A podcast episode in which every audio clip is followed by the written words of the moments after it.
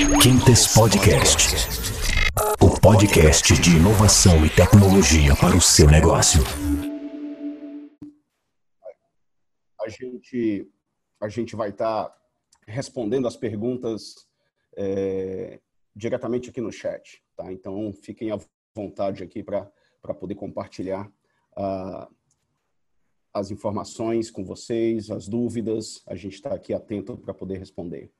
Então, dando abertura, eu tenho apenas 15 minutinhos para poder passar uma mensagem, trocar essa ideia com vocês e depois vou estar acompanhando o evento. É...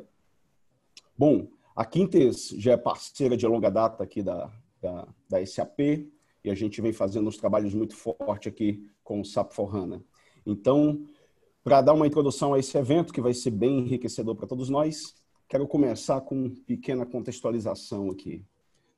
Hoje em dia, a gente precisa, como empresa, ter novos princípios. Né? No passado, onde a gente tinha a preocupação de pensar em escala, pensar em escopo, tentar buscar o máximo de previsibilidade, é, ser, éramos reativos ou avesso a risco, algumas empresas ainda são nesse processo, a gente hoje precisa buscar novos princípios, que são eles, ter mais velocidade e fluidez. Né? Ao invés de previsibilidade, ter mais agilidade. Agilidade é interessante aqui porque não é fazer as coisas rápido, mas sim se adaptar rapidamente. Né? É fato que a, a, a evolução tecnológica cresce exponencialmente.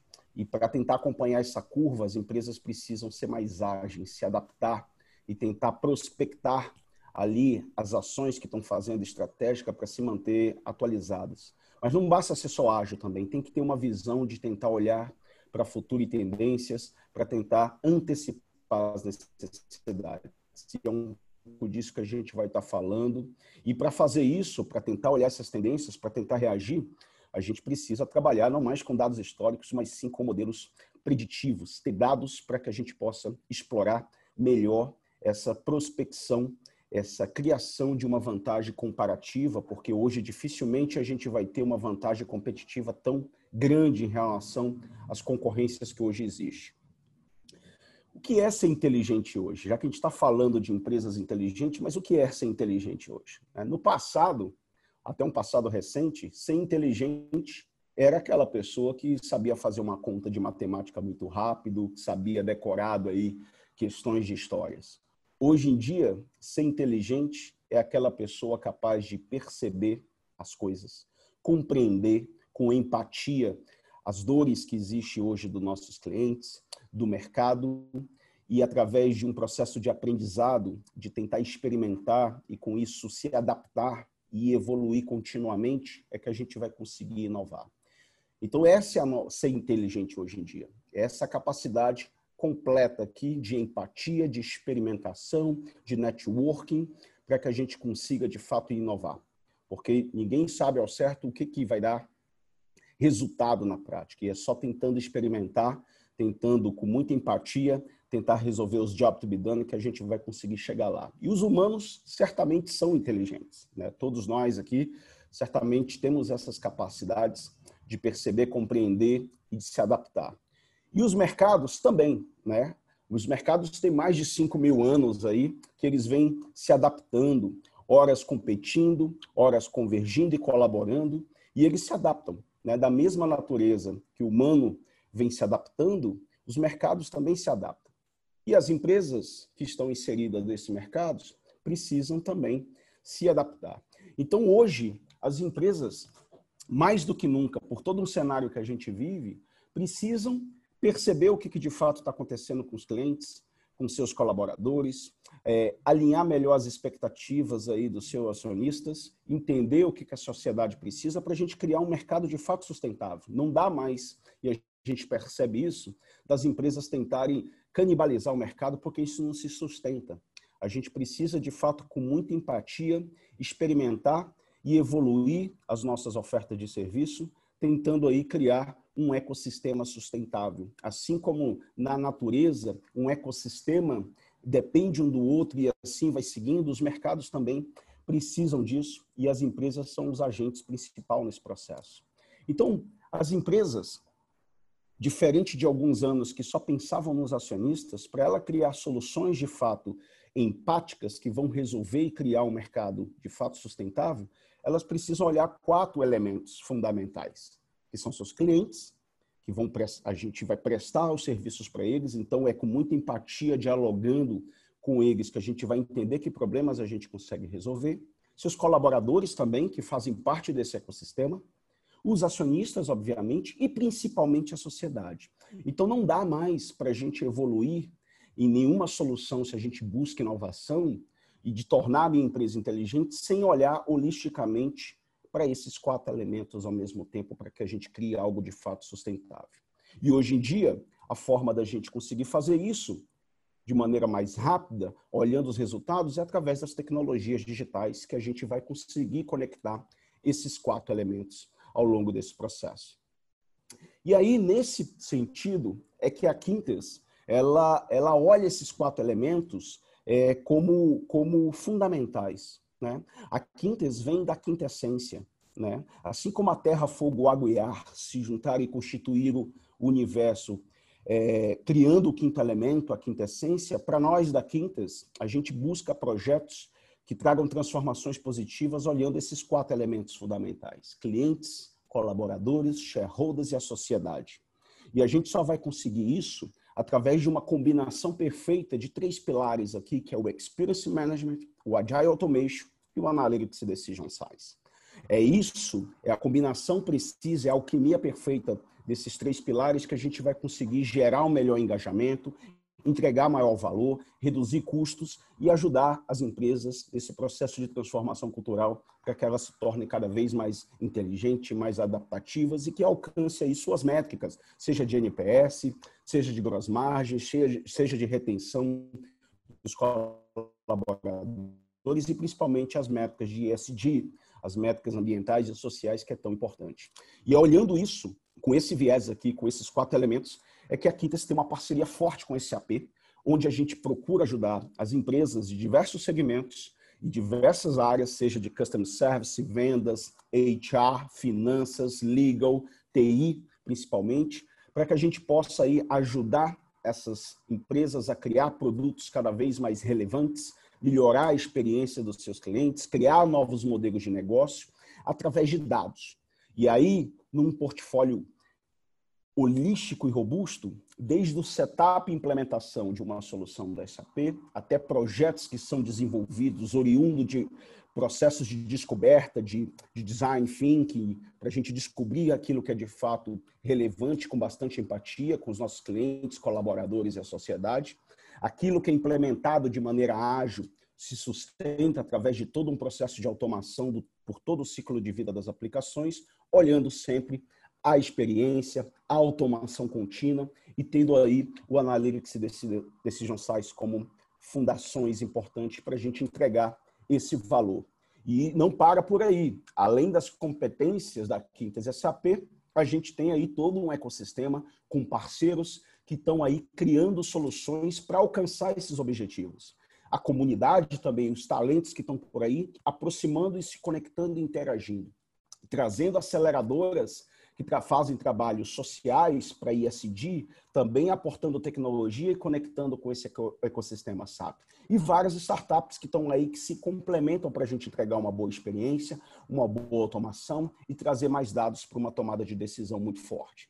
Então, essa parceria com a SAP é fundamental para que a gente consiga gerar transformações positivas para esses quatro elementos. E aí o SAP for HANA é o grande elo desse processo. Né? É uma plataforma completa que roda numa infraestrutura resiliente, onde eu consigo aí interagir com devices todos os dados, redes sociais e as pessoas para a gente criar de fato uma rede de negócio sustentável, tendo a plataforma aí processando esses dados e me trazendo algo preditivo relevante, onde eu consigo usar a plataforma e incluir novas aplicações nesse processo que vão me ajudar a entregar ali uma boa experiência omnichannel para todas as os meus quatro elementos. E aí sim eu consigo ter a alavanca, a fundação para criar uma empresa de fato inteligente. E os dados, né? Os dados é fundamental. Aqui a gente tem um ciclo vicioso dos dados, que é o SAP Forrana, ele está preparado para nos ajudar a trabalhar de maneira mais preditiva usando esse círculo virtuoso dos dados. Porque é com melhores dados que eu vou gerar as melhores inovações, eu vou gerar melhores produtos, eu vou gerar mais engajamento e com esse engajamento eu me produzo mais dados e esse ciclo ele não para. Várias referências que a gente vê no mercado aí das big techs usam esse círculo virtuoso aqui dos dados e a plataforma do SAP Forrana nos ajuda fortemente nesse processo. Então, a gente, mais do que tecnologia eu, e dados, eu também preciso da empatia. Então, isso é um ponto importante. Então, se eu tenho uma plataforma que combina esses dados, uma série de soluções, e eu estou dialogando com aqueles meus quatro elementos para entender sua jornada, entender que ponto eles podem, é, tem problemas que a gente pode resolver, melhorar, eu vou conseguir atacar bem esses job to be done e criar soluções com esses três grandes blocos e é assim que eu vou criar inovação, é assim que eu vou me tornar adaptativo, é assim que eu vou me tornar uma empresa inteligente de fato, combinando essas tecnologias, esses dados e um processo de empatia muito forte. Então, para a gente seguir no evento e aprofundar nesses temas, a plataforma SAP com a Quintes SAP for HANA ajuda a gente com os dados a ter essa velocidade, a ter essa fluidez, a ter essa agilidade, integrar e quebrar qualquer silo organizacional, deixando os limites organizacionais muito mais fluidos. Com a plataforma, eu consigo, e esses insights, empoderar o processo criativo, até mesmo em cima da plataforma, em cima do marketplace, consigo valorizar os meus colaboradores para que eles criem soluções promovendo o intraempreendedorismo eu consigo conectar isso com o meu propósito, criando as vantagens comparativas necessárias e, principalmente, trabalhando sempre de maneira preditiva. Então, peço a vocês que sigam aqui no evento conosco para que a gente é, aprofunde esses temas e eu estou bastante ansioso aqui pela próxima palestra, que será fenomenal. Então, pessoal, sigo aqui no chat, interagindo com vocês e a gente volta mais no final. Um abraço, muito obrigado. Estou atento a qualquer dúvida aí no chat. Olá pessoal, bom dia. Meu nome é Christian Geronasso. Obrigado Traude, obrigado Quintas pelo convite. E quem quiser meus contatos está aqui no LinkedIn. Eu sou responsável por geração de demanda em é, eh, GB, em General Business aqui no Brasil. E também é, head, um dos heads do Innovation Squad junto com a Aliança Nada. E falar de inovação no SAP é algo que me motiva muito e eu quero contar um pouquinho aqui para vocês como que é, a gente pode inovar com a SAP, como que a nossa estratégia está totalmente reformulada, focado na inovação. Bom, vocês já ouviram há alguns anos a SAP tem trazido para o mercado esse conceito de empresa inteligente, que no fundo, no fundo, tem o objetivo de agregar inteligência nos processos de negócio que já estão nas empresas. E para contar um pouquinho da minha história, eu acho interessante é, compartilhar com vocês é, a minha jornada nesse mundo SAP. Eu comecei é, há alguns anos nesse mundo, é, desde, nossa, é, ter 12 anos nesse mercado SAP, vocês podem ver que eu já fui de tudo nesse mercado. Já fui arrumadinho, já fui desarrumadinho, já é, tive uma filha, já fui grande, já fui magro, já até passei por Hogwarts ali, os alunos fizeram uma brincadeira comigo. E eu já vi muito, muita coisa nesse, nesse mundo de estratégia SAP. E esse ano eu vejo que a gente tem uma estratégia muito mais honesta de todos os anos que a gente já passou. E vocês viram as mudanças que aconteceram de CEO nos últimos anos. Eu estou bem motivado com o que acontecer, com a mudança é, de estratégia. Estou bem motivado com essa mudança de estratégia. Principalmente se a gente analisar, desde o Hasso Platter começou a trazer o DNA do design é, para a SAP, é, a gente começou a mudar como empresa. Lembram lá, minha primeira implementação de SAP foi em 2000, 2009, 2010, demorou dois anos. É, dois anos para implementar um, um ERP é, e era bem complexo e o usuário não tinha direito a nada, né? levava uma martelada no dedo é, se fizesse errado. E daí o Hasso Platter começou lá em 2004, começou a falar, não, a gente não pode fazer é sempre assim, né? Isso foi uma, uma guinada mercadológica mesmo, é, que o Gartner chama de RP pós-moderno, um RP que simplifique traga inteligência artificial, microserviços embutidos em, todas, é, em todos os processos de negócio. Então ele começou lá a trazer o design, criou uma escola de design e as nossas estratégias foram sempre voltadas, sentadas no ser humano. Acho que o principal diferencial da estratégia da SAP com relação aos outros ERPs pós-modernos é a gente ser o melhor em ERPs no mundo, reconhecido a melhor é, solução de ERP, e também ter adquirido a Qualtrics no ano passado, porque a gente consegue compreender a diferença e como fazer diferença no dia a dia do usuário. Por exemplo, não sei se vocês têm filhos, mas é, tem o TikTok agora, que é, o, é, muito parecido com o Instagram e está bombando, né? Uma rede chinesa que está é, prestes a ser tirada dos Estados Unidos, está tendo toda uma decisão se a Microsoft compra ou não compra. Ela é, começou a, a subir para as cabeças de redes sociais mais utilizadas e ele tem um, uma similaridade muito grande com o Instagram. Tal similaridade que talvez eu e vocês não saberíamos como construir um app com essas características. E entender o consumidor é necessário para isso. Quais mudanças? Não adianta mais só fazer mais rápido e melhor, a gente tem que começar a fazer diferente. Esse diferente só entendendo o consumidor final mesmo que a gente vai conseguir fazer. Bom, eu acho que é, a gente tem que olhar para o passado, lá em 2007, por exemplo. 2007, quando a maioria dos RPs que demoravam dois anos foram implementados, é, a gente tinha esse cenário. Era um cenário onde é, a grande maioria das empresas eram empresas de base. Só a Microsoft aqui era das top 10 maiores empresas do mundo. E se a gente for analisar essas cinco empresas não existiam lá em 2007. E se você tivesse que chutar aí qual empresa vale mais aqui dessas aqui, qual que vocês chutariam? É, só para dar um, uma contextualização para vocês, essas empresas General Electric realizam hoje 265 bilhões de market cap de dólares, sendo que não existiam há alguns anos atrás. É, essa mudança é muito estratégica, tão estratégica ao ponto de eu acreditar que a empresa que mais valia aqui era a Tesla, por ter muitos ativos e ter passado a Ford, mas na verdade é o Instagram. É uma grande base de conteúdo. Interessante isso, né? É, e como que a gente olha para esses movimentos e adapta a nossa estratégia de futuro para não ficar para trás? É, primeiro, as empresas hoje estão se posicionando como empresas de tecnologia. Vocês podem ver que as top 10 empresas do mundo são empresas de tecnologia. E um fato, eu vi esses dias na Bloomberg, se não me engano, é, as a Apple, Amazon, Google e Microsoft somam é, um mercado que, é, se uma, uma, uma vez essas empresas, o mercado que essas empresas representam, significa 10 vezes as empresas que é, dominavam esses, é, esses top 10 há anos atrás. E lá tem Disney, Walmart, é, Disney nunca teve nas top, mas é, vale muito. Então, é, como que se posiciona as empresas líderes do varejo hoje? Empresas de tecnologia com foco em experiência do consumidor final. Empresas de construção são empresas de tecnologia com foco em é, moradia sustentável, é, com foco em é, moradia é, o próprio Airbnb, por exemplo, é um excelente exemplo. O Airbnb é, ele oferece moradias é, de curto a longo prazo é, e é uma empresa de tecnologia. Então, é, essa até o do Airbnb é um, um exemplo que estava sendo muito batido há um tempo atrás, mas uma empresa de construção civil mesmo. Uma empresa de construção civil, ela tem uma inteligência que ela pode é, utilizar isso no futuro e começar começando a utilizar já para entender os seus consumidores finais, seus clientes finais. Bom, Entendido isso, a gente passa a, analisar um, um, passado que hoje em dia é, não se olha mais, né? E não se olha mais apesar de a gente sentir a mudança no nosso bolso.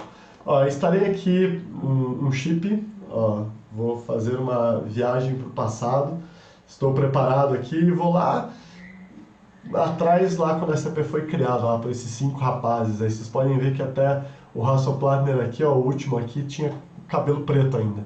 É, a mudança que eles fizeram foi baseada é, numa necessidade de mercado na época. Eles entenderam que esses sistemas de gestão, a IBM não deu bola para esse projeto e hoje a SAP já passa a IBM de, de market cap.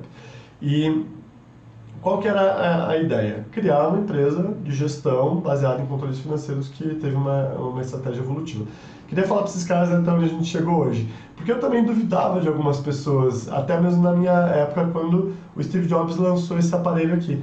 É, quando ele lançou esse telefone, eu falava, nunca vou usar, eu gosto do meu teclado, por que, que eu vou usar esse telefone de tela, né? E se eu tivesse numa palestra presencial com vocês, eu comprei o um iPhone 2G, eu daria na mão de vocês para vocês é, tentarem pedir um iFood, qualquer coisa que eu pagava. É, esse telefone é excelente, mas ele precisa de muitas integrações para funcionar. E hoje em dia vocês têm no bolso de vocês um telefone que tem inteligência artificial, que tem reconhecimento facial, que tem é, reconhecimento de voz, assistente virtual. E por que, o nosso ERP não merece essa solução?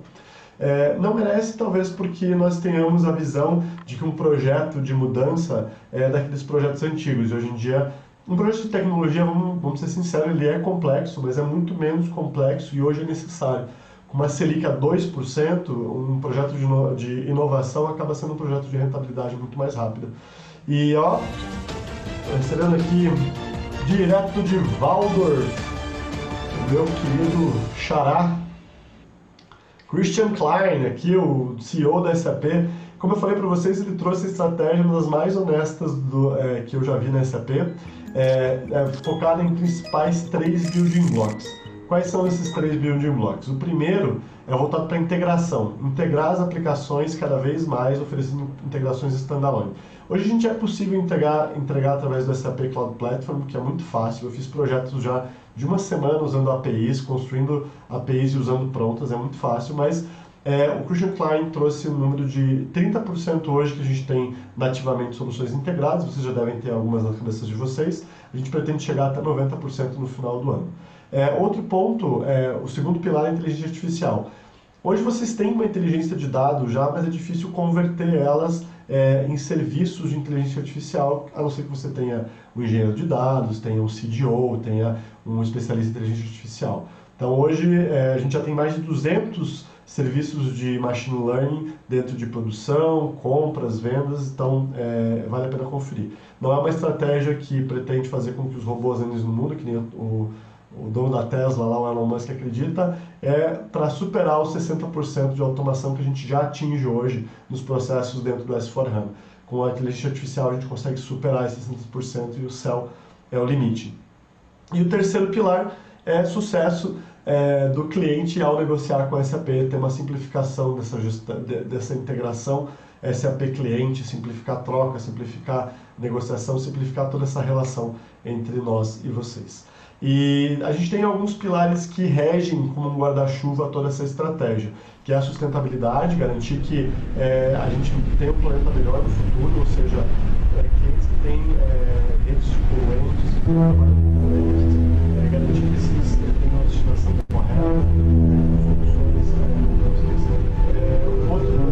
garantindo a resiliência dos clientes, os clientes que sobreviveram até o momento, é, durante o Covid, sobreviveram é, bem, é, foi por causa de resiliência nos negócios e mudança estratégica nos modelos de negócio. A gente tem muitos clientes agora desesperados para implementar e-commerce. Isso é um fato de resiliência, mirar no futuro, traçar uma estratégia, evoluir os modelos de negócio. É, e claro, para atingir rentabilidade, né? o único objetivo que a gente faz todas essas estratégias. E eu gosto de compartilhar esse caso, um caso muito bacana de uma empresa. Durou seis meses esse projeto, desde que a gente foi lá e falou, cara, vamos mudar o seu modelo de negócio e criar uma loja autônoma. E o cliente falou, não. Seis meses depois, em Zurich, a gente implementou essa loja, uma loja no metrô de Zurich, onde você pode comprar é, os produtos com seu celular com 100 produtos, 100% soluções SAP. É, o cliente criou um modelo novo de negócio, está se, tá se distanciando da concorrência é, e se diferenciando no mercado. Esse tipo de coisa a gente consegue fazer com os clientes, é só a gente ter esse, é, esses problemas, essas discussões de futuro que a gente consegue chegar lá. Outros casos que eu quero comentar rapidinho, que são incríveis, é esse da Bumblebee Foods que vocês estão vendo aqui atrás. Saya Jafar, saya sebagai nelayan, saya di Laut Indonesia, saya lagi mencari tuna kiri kuning.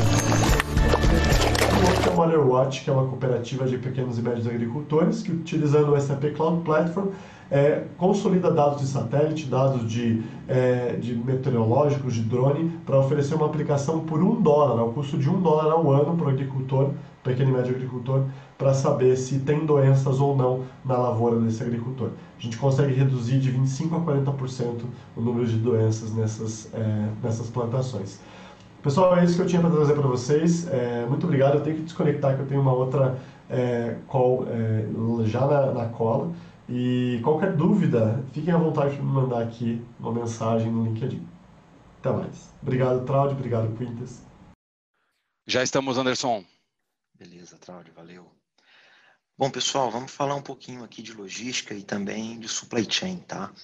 Uh, o que, que a gente tem de novidade né, nessa, nessas áreas, né, tanto a parte de supply como a parte de logística. Um, a SAP evoluiu muito né, em termos de, de soluções, né? então hoje, uh, para começar, a gente mudou uh, a visão que a gente tem das diferentes áreas. Né? Então, por exemplo, se antes a gente falava numa visão modular no RP, né, a gente falava de MM, a gente falava de SD, de PP, de PM e os demais módulos, hoje a gente tem uma visão processual. Né? A gente não tem mais aquela visão modular. E essa visão por processo, né, junto dela, a SAP tem várias novas soluções para complementar esse processo. Tá? Então, eu vou dar uma, uma rápida explicada aqui, né, passando por cada uma dessas áreas, né, o que, que a gente tem de novidades em cada uma dessas áreas, e, e aí eu vou dar uma navegada no sistema depois. Então, começando aqui, pessoal, por compras, tá? O, que, que a gente tem de novidade para compras? Né? Todos, ah, não só em compras, mas todos os processos dentro do S4HANA, eles foram revisados e foram simplificados. Né? E o S4HANA, ele traz também uh, muitas outras facilidades além dessa simplificação.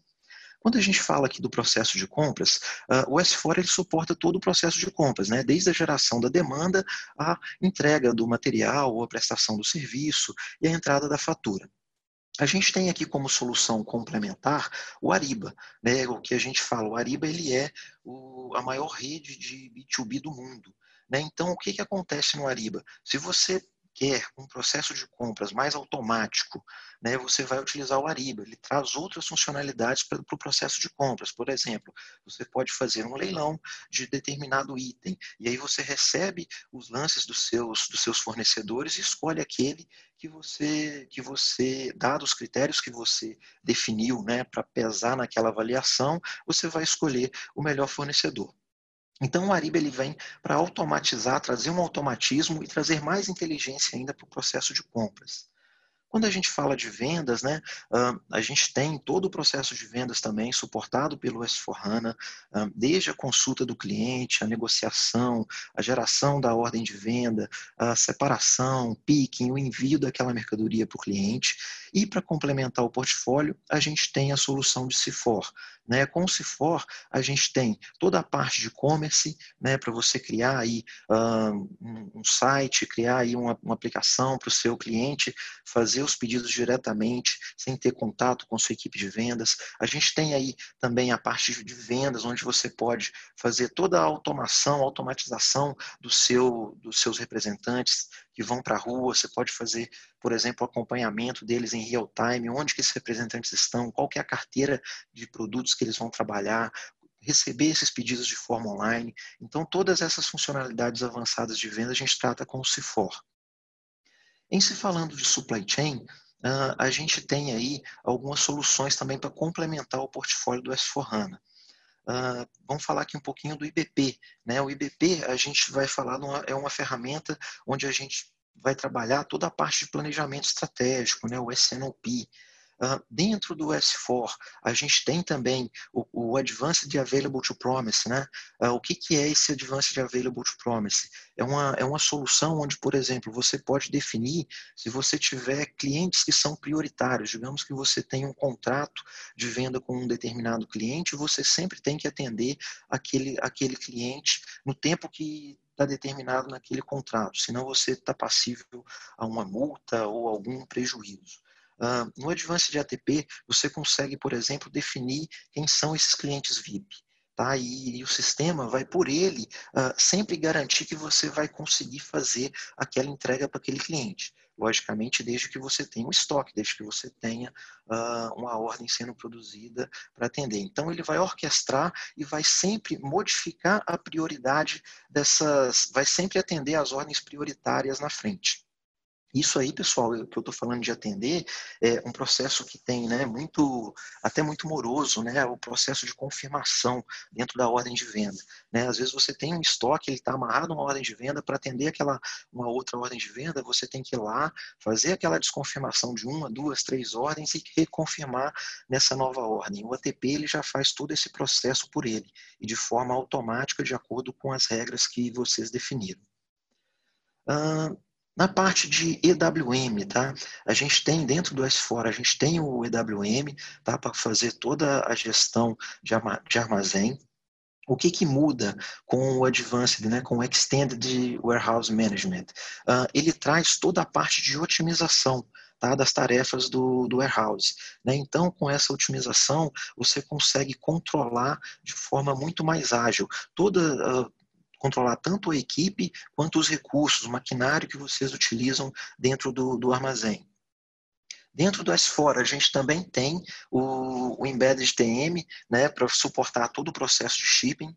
Mas se você precisa, por exemplo, de uma solução né, que vai controlar todo o planejamento de transporte, toda a parte de roteirização, todo o controle dos fornecedores, uh, tanto o planejamento em diferentes modais, seja os diferentes tipos de modais aí, um, caminhão, avião, marítimo, enfim.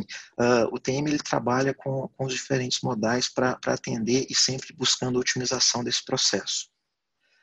Uh, chegando em manufatura, pessoal, a gente tem aqui uh, o Digital Manufacturing Insights, né, que é uma solução em nuvem totalmente voltada tanto para a parte de Manufacturing Execution, né, quanto para a parte de Insights. É, e pensando também numa forma global. Né? É comum aí, quando você tem uma situação em que você tem várias fábricas, né? cada fábrica tem o seu sistema MES, cada fábrica tem uma forma de extrair os seus indicadores. Através do Digital Manufacturing Insights, você consegue ter esse controle dessas fábricas e ter uma visão global desses indicadores. Tá? Uma visão no todo, além do que você consegue também visualizar fábrica a fábrica além das melhorias que a gente tem no S4. Né? A gente tem aqui, por exemplo, o planejamento avançado, né? que é o PPDS, o antigo PPDS do APO. Ele não está mais numa solução apartada. Né? Esse planejamento avançado ele veio para dentro do S4HANA. Né? Isso facilita aí a, a utilização, né? houve uma simplificação das interfaces, né? da famosa interface CIF, houve uma simplificação dessas, dessas interfaces, e hoje toda a parte de planejamento avançado avançado está dentro do S4. Seguindo aqui, pessoal, na área de desenvolvimento de novos produtos, né? A gente tem aí soluções também para suportar todo o processo de desenvolvimento de novos produtos, né? Aí eu estou falando desde a fase de design, né? Geração de protótipos, testes, verificação de compliance, qualidade, até a entrega desse produto para, para a produção. Tudo isso a gente trata aqui nessa, nessa caixinha. Uh, além disso, pessoal, no S4, né, quando a gente falava aí do antigo PS, né, para gestão de projetos, a gente tem uma ferramenta para gestão hoje de portfólio de projetos. Né? E essa ferramenta você consegue fazer a gestão de todo o portfólio, né? desde o início, né? desde a ideia né? de, de um projeto, desde o estudo de viabilidade daquele projeto, verificação do risco financeiro para implementação daquele projeto. Tudo, tudo isso a gente consegue controlar através dessa ferramenta de controle de portfólio.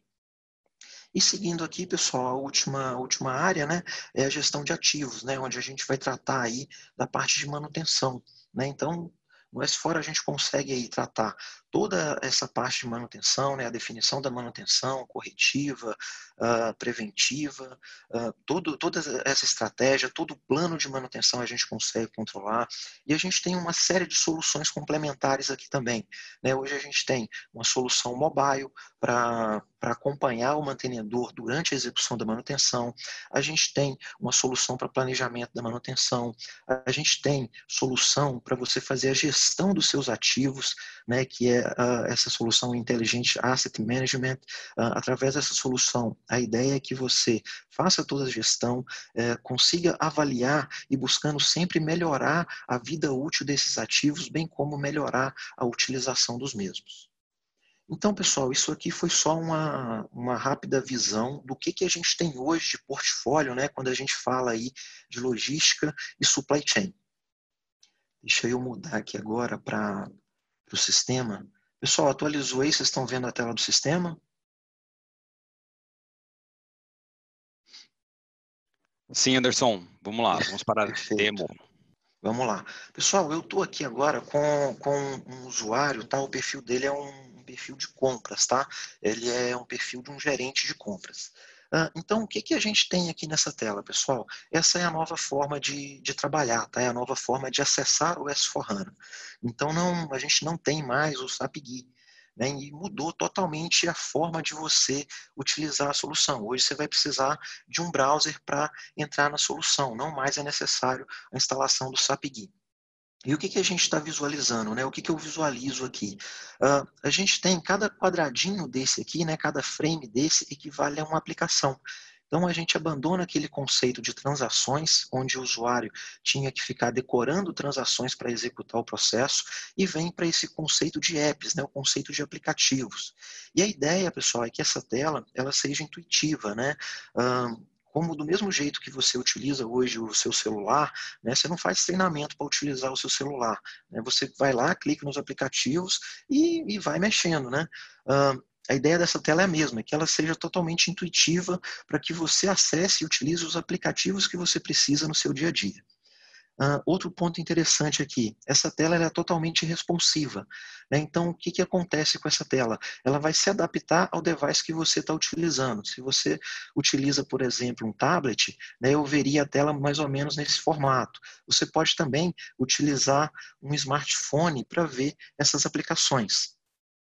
Então, a ideia aqui é que ficou muito mais fácil de você utilizar o sistema.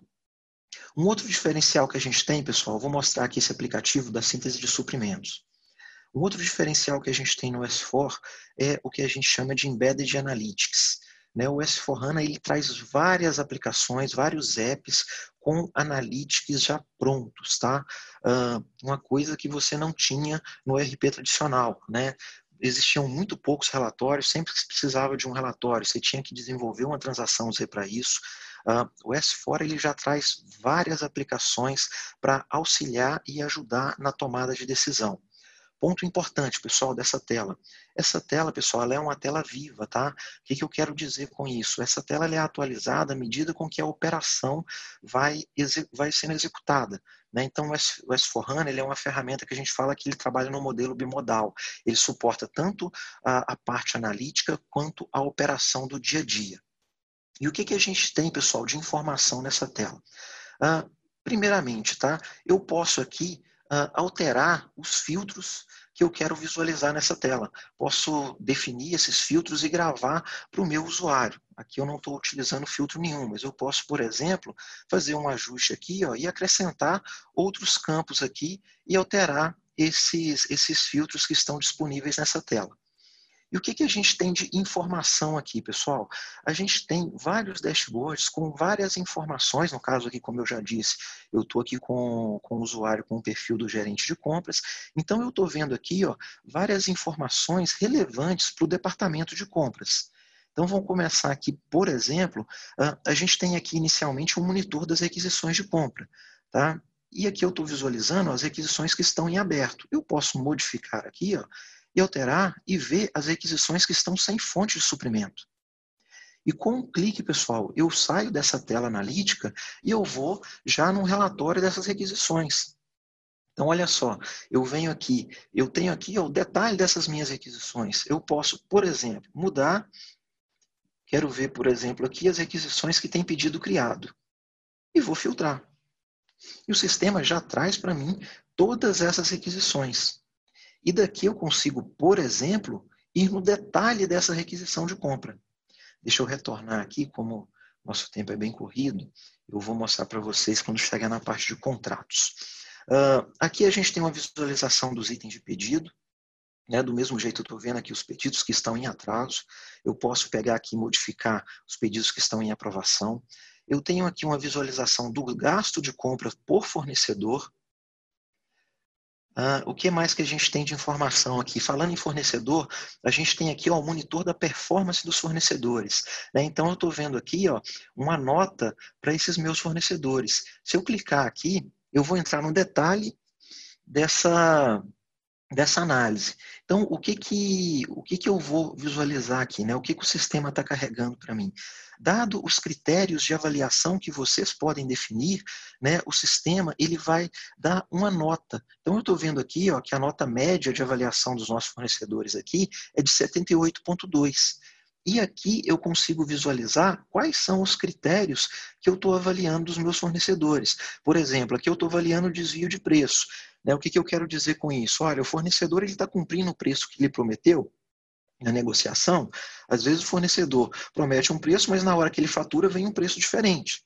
É, o fornecedor está cumprindo o tempo uh, que ele prometeu durante a negociação, ele está enviando a quantidade correta, como é que está as avaliações de qualidade referente àquele fornecedor.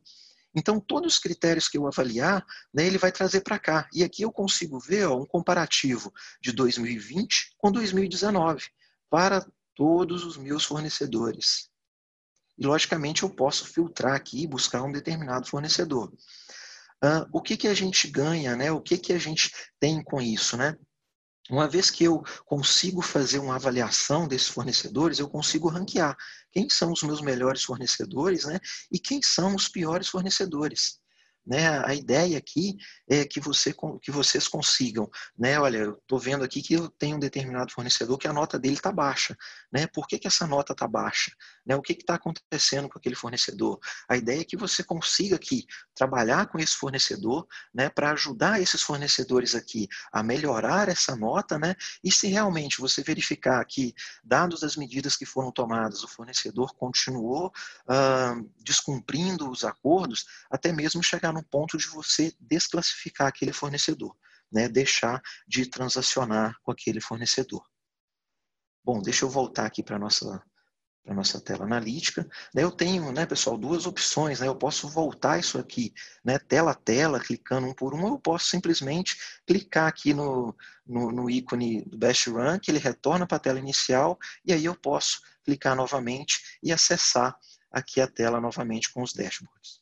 Bom, vamos ver o que mais de informação que a gente tem aqui, pessoal. Uh, eu tenho aqui uma análise de tipos de requisição de compra, né? Por tipo de requisição. A gente tem aqui uh, uma análise de touch de requisições de compra, né? Isso aqui é uma ferramenta importante, pro, principalmente para o gerente, né? Poxa, por que, que as requisições estão paradas? Eu estou vendo aqui que tem 50 requisições com nenhum touch e aqui eu estou vendo que tem 10 requisições. Quem que é o responsável por essas requisições? Por que, que essas requisições estão paradas? Novamente, se eu clicar aqui, ó, eu saio daquela visão analítica e eu vejo quais que são aquelas requisições. O sistema vai carregar aqui. É, na verdade, ele trouxe aqui né, uma análise para o grupo de compradores. Deixa eu até mudar aqui. Documento. Então está aqui ó, as requisições que estão com touch baixo, não tiveram nenhum touch. Então, assim, a, a, forma que eu vou analisar, né, pessoal, o sistema tem várias ferramentas analíticas que melhoraram e muito essa, essa parte, principalmente pensando aí na tomada de decisão. E aqui, pessoal, para já para finalizar, né, a gente tem um monitor de contratos né, os contratos de compra. É, o que, que esse monitor de contratos? Né? Vocês conseguem classificar, né, até mesmo com cores diferentes, né, esses contratos. E a ideia aqui é que você visualize né, os contratos que estão uh, atingindo o limite ou próximos do término. Né? No caso aqui, esse contrato está com 98% já e ainda tem oito meses para ainda tem oito meses de validade, né? O que, que aconteceu? O fornecedor ele foi ele foi efetivo e conseguiu concluir esse esse esse contrato com antecedência. É, do mesmo jeito, pessoal, das outras telas. Se eu der um clique aqui, ó, eu saio dessa visão analítica e eu vou para uma relação onde eu visualizo todos os meus contratos. E a partir daqui, eu consigo navegar e entrar no detalhe de cada um desses, desses contratos. Né? E, novamente, a gente consegue aqui alterar os filtros. Então, aqui, ó, estou vendo aqui todos os contratos que a gente tem. Eu poderia uh, visualizar os contratos que já estão encerrados, isso aí fica, fica a critério de vocês. Vamos entrar, por exemplo, no detalhe desse contrato aqui. O sistema, então, ele traz para mim os detalhes aqui desse contrato, tá? Ele está tá carregando as, as informações. Uh, o que, que a gente tem né, de, de informação aqui?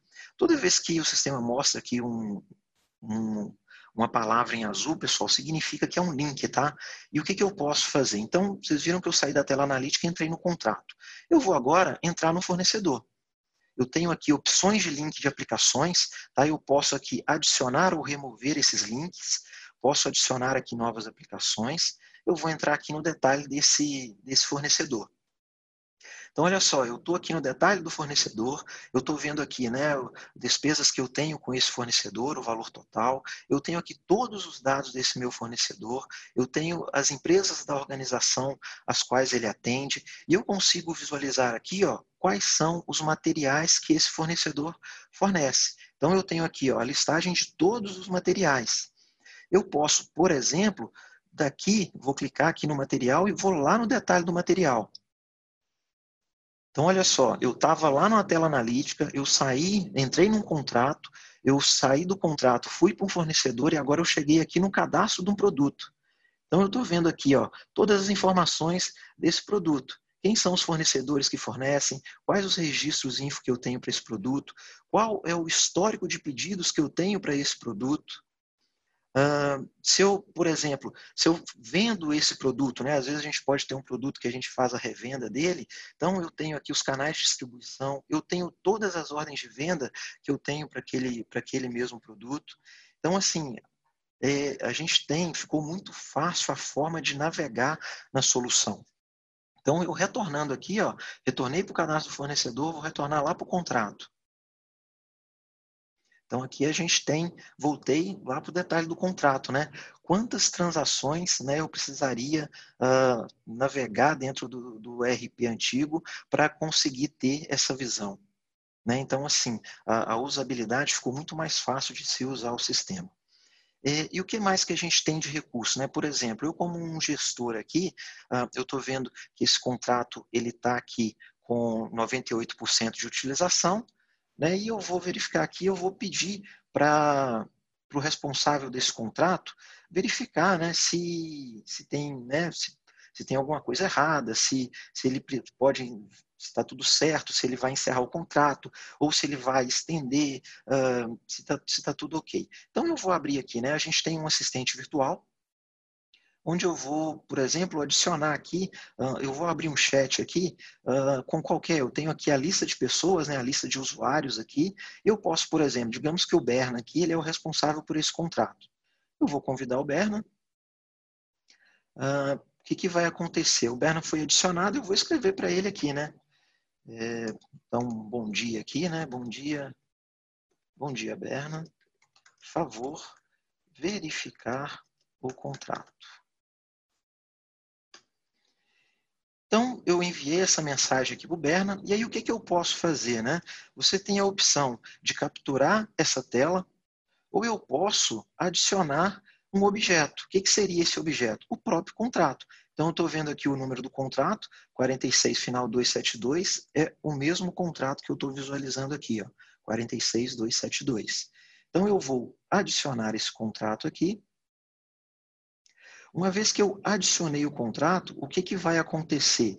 Né? Quando o Berna logar, ou se ele tiver logado, ele vai ver um alertazinho aqui, ó. Isso aqui é uma notificação. Então, todas as notificações para o usuário vão aparecer aqui. E uma vez que ele clica nessa notificação, ele vai conseguir, ele já vai visualizar, né? Porque eu mandei para ele anexo o contrato, né? Então ele já vai conseguir visualizar todas as informações do contrato. Então, pessoal, a colaboração entre as diferentes, aqui o exemplo que eu dei foi de uma mesma área, né? Então, eu como um gerente de compras conversando com, com o responsável pelo, pelo, pelo contrato. É, eu poderia, como eu disse, escolher qualquer usuário, né? Às vezes eu quero uh, conversar com uma pessoa de outra área. Então, a colaboração entre as diferentes áreas da empresa ficou muito mais fácil através dessa ferramenta. Deixa eu fechar aqui o Copilot. Deixa eu retornar. Deixa eu voltar lá para a tela inicial. Bom, pessoal, basicamente era, era isso que eu tinha para passar para vocês. Né? Então, a gente tem aqui né, todas as, as, demais áreas, tá, pessoal? A gente, esse aqui é o exemplo que eu dei, como foi de um comprador, Uh, eu estou mostrando aqui uma tela analítica para compras, mas essa tela, né, esses, esses analíticos, a gente tem eles também tanto para vendas quanto para manutenção, por exemplo, da parte financeira, né, que vai, vai ser a próxima apresentação. Uh, então, pessoal, a ideia era essa, passar para vocês que realmente a solução evoluiu muito, ficou muito mais fácil de utilizar e principalmente pensando aí, né, a solução foi feita pensando no usuário, pensando no dia a dia e principalmente em facilitar a vida desse usuário. Falar um pouquinho, sou Cláudio Royer, Vamos falar um pouquinho aqui nos processos de finanças, como que a SAP pode suportar as empresas né, é, com, com, com o novo RP, que é o S4HANA, focado nos processos de finanças. Rapidamente vou dar um overview de como a gente está como a gente está acompanhando a evolução dos processos, tá? É, a gente tem, tem toda a solução para planejamento financeiro embarcada, integrada com, com a solução S4, mas dentro da solução S4 a gente tem toda a questão também a, de gestão e controle da execução orçamentária. Então, nela é possível você fazer acompanhamento por centros de custo, por departamento, por áreas, é, versionar todo o seu orçamento e fazer suas suplementações, controlar os saldos, os bloqueios e as devidas aprovações à medida que essa execução orçamentária vai sendo realizada, tá bom? É, no processo de recebíveis, a gente controla então desde a gestão do crédito, análise de crédito, credit score, rating, toda a, a, originação de um, de um credit score desde, e, a, o, e o controle do limite desse, desse score também que foi pode ser gerado de forma automática. A gestão do, do contas a receber, propriamente dito, né, é possível controlar o contas a receber, criar regras de como eu vou faturar, como eu vou gerar meus, meus minhas obrigações, né, meus boletos, minhas, as minhas notificações, e, e como também a gente consegue é, fazer, temos um processo de conciliação automática para aqueles clientes que têm muito depósito em conta, transferências diretas, bancária, com ou sem identificação, ou através de notificações por, por e-mail de, de algum pagamento, em que grandes, grandes clientes fazem pagamentos diretos em conta, a gente tem uma solução com, com inteligência artificial, no qual a gente consegue importar esses documentos de qualquer forma, de qualquer formato. A ferramenta vai, com o tempo, aprendendo e reconhecendo os padrões do qual os, o, esses primeiros é, esses primeiros, essas primeiras conciliações de recebimento vão sendo efetuadas e com o tempo ele vai tendo um percentual e um grau de assertividade cada vez maior. A gestão da cobrança, propriamente dito, né? ou seja, aqui a gente está falando da, da cobrança inadimplência, a, a régua de cobrança, notificações de cobrança, é, controles de, de, de faturas com, com cobradores internos, com cobradores externos, do tipo empresas de, de, de, cobrança terceirizada, e a gestão de contestação, que seria essa, é, chamados, abertura de chamados, reclamações de disputas dos clientes e dos fornecedores em relação a alguma fatura, alguma mercadoria ou algum algum problema de logística ou financeiro também para esse acompanhamento todo sistêmico, né, e não na, na, no, e-mail de cada uma da, dos colaboradores. Fica bem sistematizado mesmo. Na gestão do, de pagamentos, né, nas contas a pagar, a gente controla também esse gestão do contas a pagar propriamente dito, né? A gente tem lá um age de pagamentos, o prazo que eu estou levando para pagar cada um dos meus fornecedores. É, implemento, eu tenho um motor para implementar as regras do qual a empresa adota, é a governança de pagamentos da empresa, e nesse contas a pagar a gente pode centralizar e canalizar todos os, todos os pagamentos da empresa desde pagamentos de salários, pagamento de fornecedores, transferências bancárias e, e, e até mesmo pagamentos de operações financeiras, resgate, é, é, solicitações de resgate, de, de, de, investimentos também passa por esse por esse funil que é um grande uma, uma grande um grande motor para você gerir todo o pagamento que sai da companhia é, e também na parte de, de, tesouraria, a a gente tem o controle e a comunicação com os bancos, né?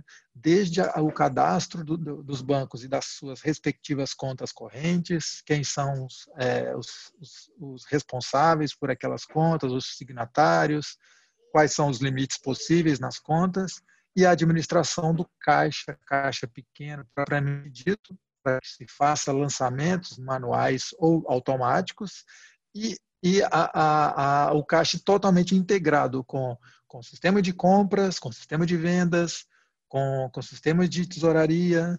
Então, todo, todo o lançamento que é feito no, nas pontas, né, onde a gente está falando lá de contas a pagar, contas a receber, tesouraria e bancos, reflete aqui num fluxo de caixa único, centralizado, para que a companhia, para que o tesoureiro, para que o financeiro tenha uma visão única do fluxo de caixa da, da companhia.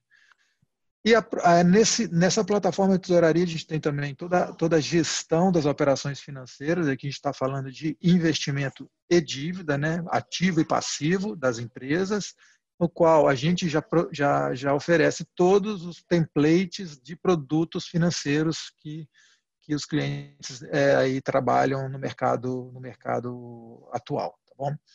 E aí os relatórios, propriamente dito, do fluxo de caixa, com previsão de caixa realizado, previsão, é, caixas previsto, realizado, é, orçado, é, e uma gama aí de, de, possibilidades, vou mostrar um pouquinho isso em sistema para vocês acompanharem o dia a dia da, da, da, empresa, tá bom? Na contabilidade, a gente tem toda a gestão do, do contábil, com controladoria, os, os novos fechamentos contábeis, como isso hoje é possível ser realizado de forma bem consolidada e, e, gradativa, não mais eu tenho um dia de fechamento, o fechamento já vem ocorrendo desde o primeiro dia útil até o final do mês, do trimestre ou do ano, ele já vem ocorrendo de forma automática. E a gestão de imobilizados, juntamente com gestão de contratos de locação, leasing e arrendamento, e, inclusive, reportando e contabilizando ao, ao IFRS 16, que é, são as novas exigências. Por último, pessoal, a gente também provê uma solução que é um hands-on, onde vocês podem solicitar para a SAP ou para a própria Kines aí, que vocês tenham aí acesso à solução para poder pôr a mão na massa, testar, é um test drive mesmo, a gente consegue simular, é, é, é, é bastante interativo, uma apresentação de forma bem diferente para que vocês conheçam a solução com a mão na massa e, e de forma bem dinâmica e integrada com as pessoas da, da, das empresas, da empresa de vocês, tá bom? Bom, vamos dar uma navegada aqui na solução. Aqui a gente está, vamos, vamos começar aqui pelo, pela parte dos processos de, de, de, de fornecedor, né, de contas a pagar, caixa e tesouraria.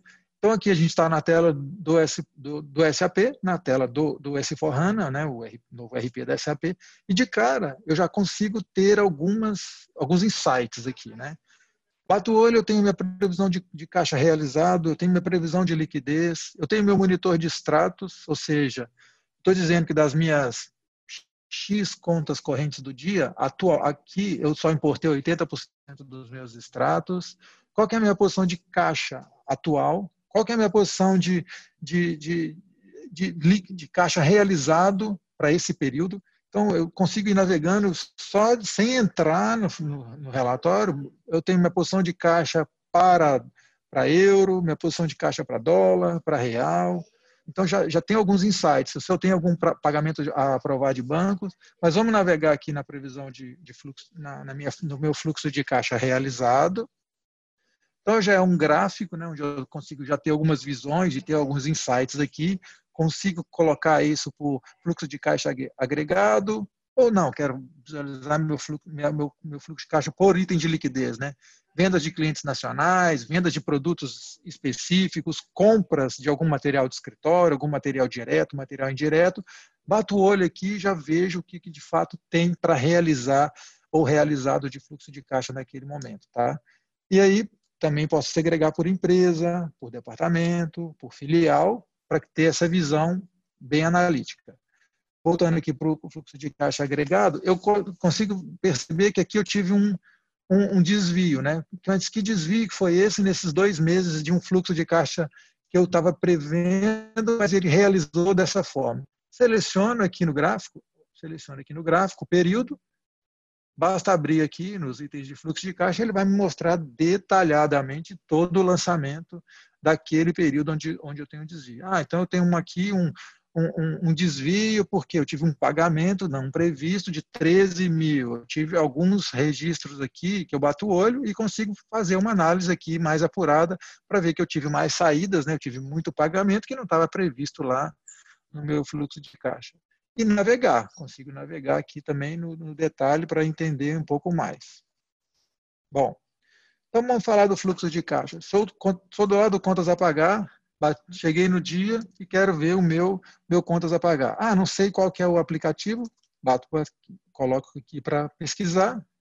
Então, vou pesquisar tudo que eu tenho aqui para fornecedor e, e consigo, então, a, é, ter essa visão de, de fornecedor. Ah, tem todos esses, são esses os relatórios para o meu fluxo de caixa. Não, mas quero ver aqui o meu aging, o que, que eu tenho para pagar hoje.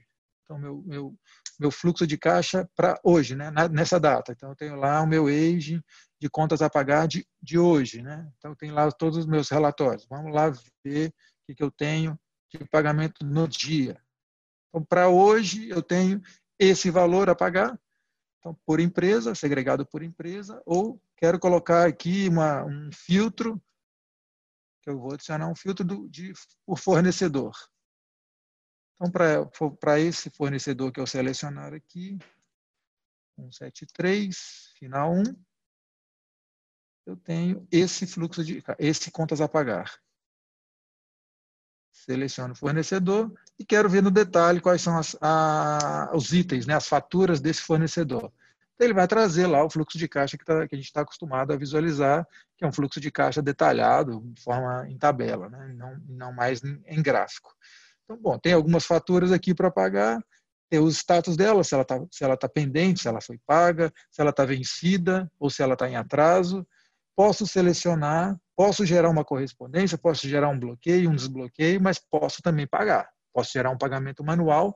Se essa fatura não entrou num processo de pagamento automático, eu posso vir aqui ou antecipar a fatura ou deixar que ela que ela estava bloqueada, desbloquear e já efetuar o pagamento e ele traz todos os detalhes da fatura, a data que eu vou pagar, as condições de pagamento, qual conta que eu vou debitar, para qual conta que eu vou creditar daquele fornecedor, caso não esteja lá na fatura já, já cadastrada de forma automática, eu venho aqui e consigo gerar também. Bom, vou sair, vou voltar aqui. E quero ver, antes de pagar, quero ver um pouquinho mais de detalhe dessa fatura. Carregando de novo o relatório do, do contas a pagar. Então, quero pegar essa fatura e ver o que, que eu consigo enxergar dentro dela. Ah, quero ver o fluxo dela, de onde ela veio. Né? Quero ver o fluxo, o fluxo inteiro dessa fatura que eu quero, que eu quero efetuar aqui o pagamento. Tenho lá o pedido, tenho lá o recebimento, que nesse caso é, não tem um vínculo de recebimento, posso ter um vínculo de recebimento, mas tem aqui o faturamento, a contabilização e o pagamento. Então, é, nesse, esse rastreamento pode ser feito para qualquer uma das faturas do contas a pagar e do contas a receber também. Bom, bom vamos voltar aqui um pouquinho. E aqui a gente tem, é, vamos, vamos navegar pelo nosso fluxo de caixa. Vamos ver a posição de caixa, tem uma posição de caixa de 64, Ok. Aqui eu tenho uma posição de caixa global, né? 64 bi, a minha posição de caixa atual. E eu consigo fazer, também tirar filtros, né? executar relatórios de várias, de diversas visões. Por exemplo, por banco. Então, minha posição de caixa por banco, qual que é? Ah, no Bank of America eu tenho esse saldo que eu já verifiquei, eu já analisei, não já está tá, tá superior ao que, ao que a gente queria deixar para esse banco. Então, vamos executar uma transferência a partir daqui. Tem uma que a gente pode vir aqui direto no relatório e solicitar ou de fato efetuar uma transferência bancária, no qual o sistema de tesouraria, o sistema de caixa vai gerar um arquivo pré-aprovado ou não, que vai cair lá no banco, já pré-aprovado ou não, e vai executar a transferência. Ah, aqui essa transferência, quais são as transferências que eu fiz aqui no dia? Tá, estão todas aqui. As transferências estão aqui, consigo ver o detalhe de todas as transferências que eu solicitei aqui num período, naquele dia, para acompanhar de que conta que saiu, para que conta que foi, a conta, a conta que, que saiu o pagamento, a conta que recebeu o pagamento, e rastrear também em que, em que status, em que situação que os arquivos, os arquivos dos bancos né, estão. Ou seja, sai a dependência da TI, nesse caso aqui, e a área de negócio consegue já fazer esse tipo de acompanhamento. E até mesmo de resolver o problema. Eu tenho aqui uma exceção de um arquivo, mas por quê? Ah, porque eu não informei a conta, a conta corrente correta, ou porque o próprio banco recusou o meu arquivo. Então, eu consigo fazer todo esse rastreamento também de onde que o arquivo se encontra. Se está lá com o banco, se está concluído, se já foi de fato realizado, e acompanhar os valores das transferências, uma vez que a aprovação também pode ser é, já ter sido realizada. Bom, um pouquinho do contas a pagar, só uma pincelada né, no contas a pagar, tesouraria e caixa aqui. Vamos, vamos dar um, um pulo aqui, direto para um, os relatórios de contas a, a receber e a, parte de gestão de crédito e cobrança também. Vamos dar uma pincelada aqui do que, que a gente consegue é, mostrar. Bom, de, mesma coisa, tenho aqui os meus, os meus apps, eu já tenho aqui os meus valores já calculados, e aqui é, é, é interessante que nessa síntese também ele já traz alguns, é, alguns detalhamentos maiores é, de um contas a pagar. Por exemplo, meu processo de cobrança, meu aging, né? quanto que eu tenho de, de, de contas a receber, e aí eu consigo visualizar isso por, por período, por meus maiores devedores, meus maiores clientes, então, é por prazo. Então, eu tenho aqui um prazo de recebimento acima de 90 dias, de 61 a 90, de 31 a 60. E aí tem também os meus top 10 clientes, quais são os principais clientes que eu tenho aqui na minha carteira de recebíveis. Ah, consigo também aplicar os filtros aqui, ou de fato pegar um pegar um cliente aqui que tenha, tenha bastante pega por cliente e vamos selecionar, não mais por código, vou selecionar um cliente aqui pelo nome. Então, Performance Bikes é um cliente do qual eu vou selecionar as faturas que, que eu tenho com ele. Selecionar as faturas, clicar em abrir e vamos processar aqui um contas a receber desse cliente. Ele vai me trazer também um, um contas a receber futuro, atual e passado. Histórico todo desse cliente, é, vai me trazer, deixa eu terminar de carregar aqui. Então vai me trazer todas as faturas desse cliente, todas as faturas que ele já pagou, se ele tem alguma disputa, se ele tem alguma promessa de pagamento cumprida ou não cumprida, qual que é a classe de risco dele, né, o, o limite que ele está, e aí um quadro de pagamentos para eu poder fazer uma análise de tudo que ele já passou, que ele já tem de, de atraso, e tudo que ele tem de, de futuro comigo. Bom, vamos pegar aqui é, algumas, alguma, uma, alguma fatura, vamos selecionar uma fatura qualquer, ou posso ver aqui que ele já, já realizou duas promessas de pagamento que estão em aberto.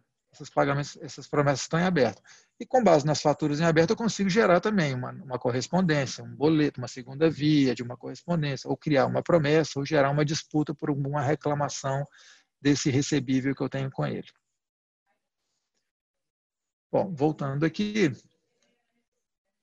voltar mais um pouquinho. E a gente volta aqui no relatório.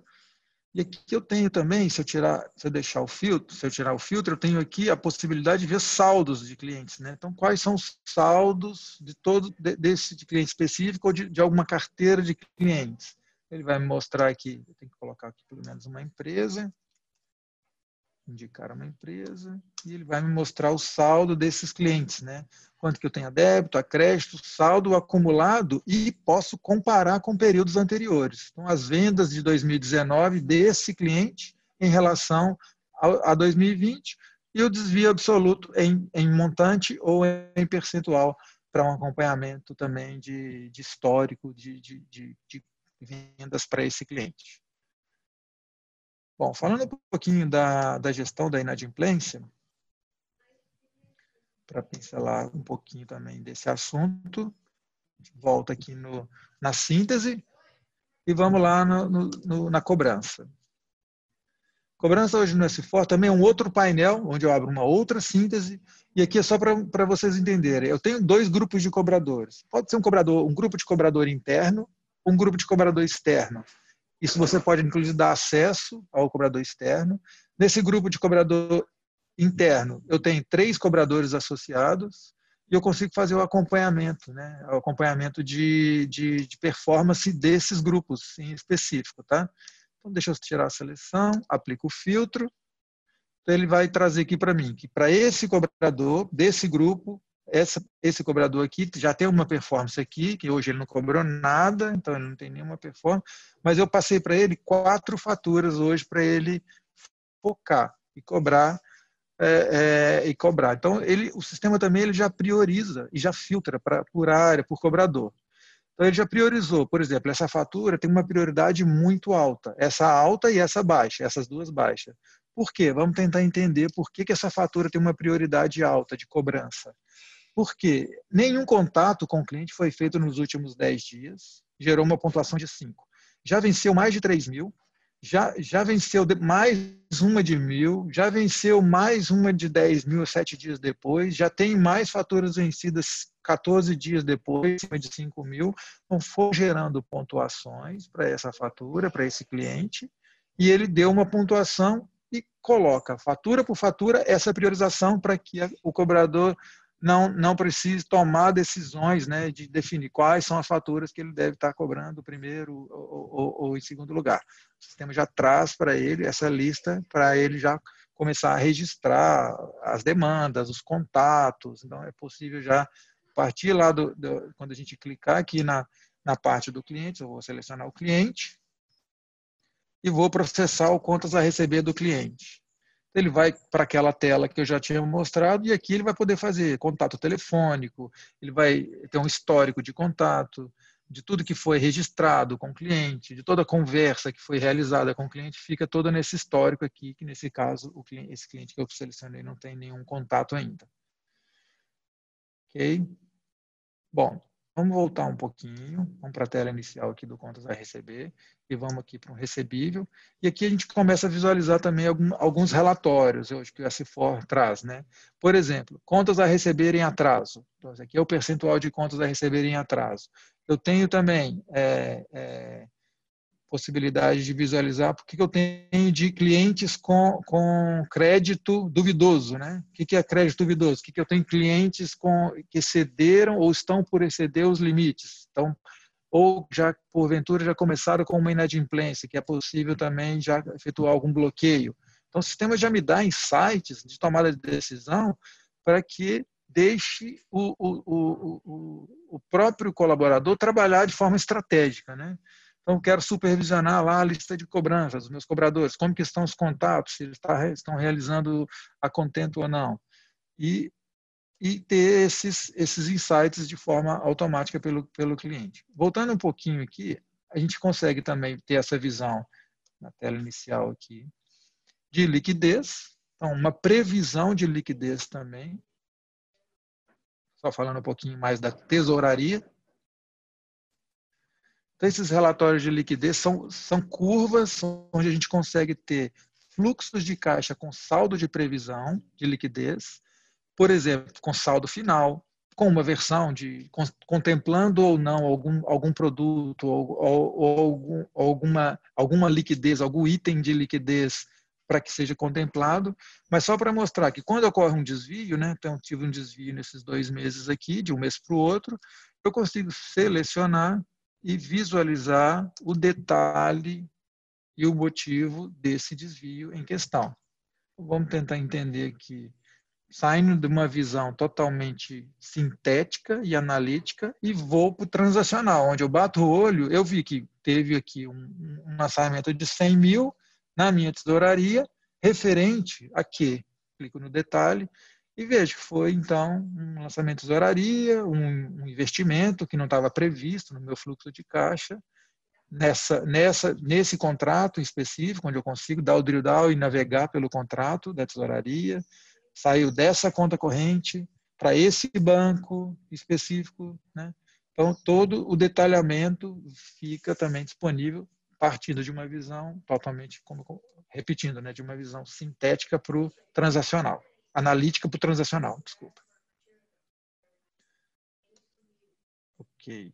E aqui, só finalizando essa questão do monitor também, mostrando no detalhamento do monitor de extrato, esse acompanhamento, tanto de fechamento da contabilidade, quanto de monitoramento de reconciliação de, de arquivos é, de extratos. São, existem monitores para esse acompanhamento, ou seja, dos meus extratos que eu deveria ter importado no, no dia, então, oito extratos foram importados com sucesso para essa conta ou para esse banco, né? vamos colocar aqui por banco, um filtro por, por banco, então foram importados aqui com sucesso esses e alguns não, outros não. Então a gente consegue vir aqui e monitorar e exibir o extrato de, de uma conta corrente ou de um, de um, de um conjunto, um grupo de, de extratos de uma conta de várias contas correntes em específico, para que faça nova importação, para que a área de negócio solicite nova importação, ou novo arquivo do banco.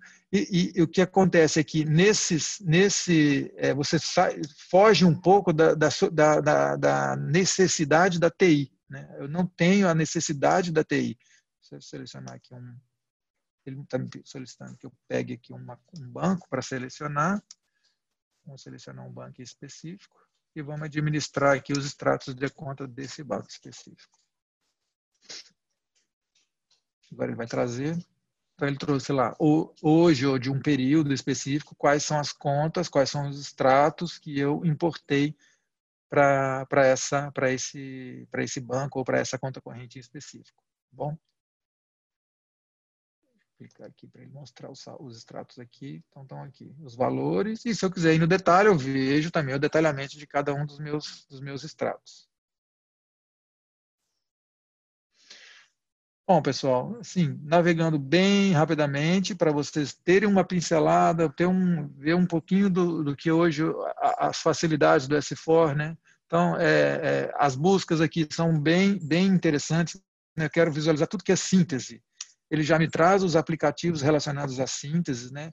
Síntese de estoque, síntese de, de, de bancos, né? essas sínteses de processamento de final do dia dos, dos meus dos arquivos. O que é interessante que eu consigo importar arquivos de extrato ou francesinhas, né, durante o dia e não mais uma, uma vez por dia só. Síntese das minhas relações com o banco, né? Quais são as tarifas que eu estou pagando com o banco, qual, quanto está me custando cada um dos meus, das minhas contas correntes, e se de fato o banco está cobrando corretamente, com base no contrato que existe com, com, com ele, e assim a gente consegue ter essas visões é, de síntese, de overview, é, de funcionalidades vocês podem é, ir, ir, colocando na medida que você dentro das, das necessidades de, de, cada de cada negócio de cada empresa né então era essa essa era um pouquinho dessa dessa deixa eu ver se eu consigo mostrar aqui um pouquinho da síntese ok vamos colocar aqui ah na parte de banco, vamos colocar aqui um período. Não está me mostrando aqui. Só para finalizar aqui a questão dessas taxas, que também dá um insight. Ah, faltou a data aqui. Dá um insight interessante também com relação ao que a gente de fato está movimentando com os bancos. Né? Então, todos os meus bancos, quantos pagamentos ocorreram, quantas saídas de pagamento ocorreram, quantos arquivos eu importei, quantos extratos eu já importei, quais são as contas correntes que eu tenho, então, é, é, qual, qual, qual o status das minhas contas, se eu tenho alguma aprovação pendente, as taxas né, que eu estou pagando para banco, se está dentro daquilo que está previsto.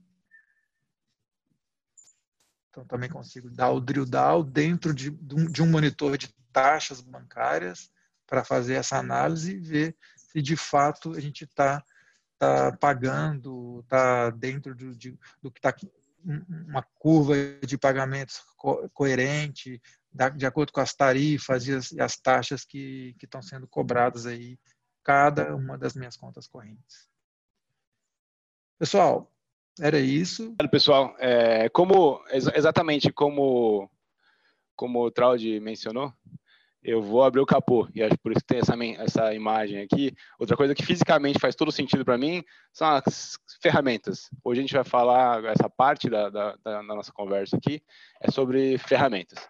É, eu vou passar uma visão geral é, e vou falar alguns casos de uso onde, no contexto do S4HANA, faz todo sentido a gente falar de tecnologia e se desafiar. Meus contatos estão aí, vocês podem escanear, tem esse QR Code é, para a gente continuar a discussão. Claro, a Quintes também vai falar com a gente. É, então, fiquem à vontade para procurar ou a Quintes ou, ou, eu, e a gente pode é, aprofundar algum desses temas.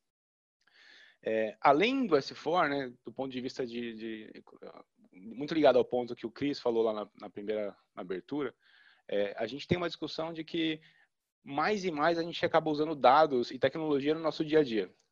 No entanto, a gente vê que tem, de acordo com essa pesquisa da KPMG, é, ainda tem um delta, né, um, um, potencial de uso bastante grande é, de usar dados e analytics na nossa, coligado com a nossa estratégia empresarial. Antes a gente falava que a gente usava dados e analytics para tomada de decisão, né? Mas isso basicamente a gente faz. Então, um varejista é, acompanha o estoque ali, vê se está baixo, está alto, se teve out of stock de algum produto. Agora, a gente está falando de usar dados para mudar nosso modelo de negócio ou criar novos modelos de negócio, que está um pouco ligado ao último ponto ali. É, um exemplo ótimo que até o Cris também mencionou é a Tesla. A Tesla entrou numa indústria centenária, né, automobilística, e, e definitivamente está mudando o mercado. É, ela já é a empresa com maior valor de mercado no ramo automobilístico. Ela é um produto super conectado às novas gerações, porque ela tem um produto potencialmente sustentável. É, ela é um produto de desejo, uma, uma joia né, de, dos carros, e, e, ao mesmo tempo é extremamente é, pesado no uso de tecnologia e dados em como o produto reage. É, então ele vai ajustar a calibragem dos freios, é, a sensibilidade do pedal de aceleração com base em como o motorista está dirigindo e como os outros motoristas com características similares vão, vão, vão usando. Para mim, um exemplo marcante é que de um dia para a noite, né, é, depois de reunir dados de, de, de direção, eles baixaram é, né, a atualização no, no, modelo S e o carro adquiriu a capacidade de fazer direção autônoma. O fato é que a gente vê muitos dos nossos clientes é, sofrendo um pouco, porque as demandas tecnológicas e as, e as demandas de negócio, não só tecnológicas, mas de negócio, é, do tipo, cara, preciso conhecer melhor meu cliente, preciso responder essa demanda, preciso responder a concorrência, a gente acaba é, respondendo essa demanda com peças tecnológicas e não como uma plataforma, uma visão holística. E aí a gente acaba com um landscape tecnológico bastante parecido com o que está aqui, né? Assim, na verdade, isso está até bonitinho. Mas a gente realmente acaba comprando uma solução específica para atender força de vendas, uma solução específica para fazer é, BI, uma solução específica para fazer é, planejamento. E aí eu decido que faz sentido é, ir para um hyper, hyperscale com, meu, com minha infraestrutura como um todo. E isso vai gerando na, na equipe de TI uma sensação igual desse furão aqui, ó.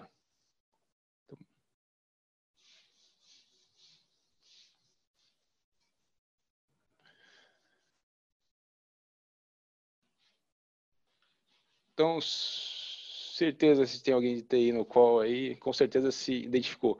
Ou seja, vem, vem uma bola, uma demanda, uma necessidade, um problema, e quando você está correndo atrás dele, outras demandas aparecem, e a integração de tudo isso é bastante complexa.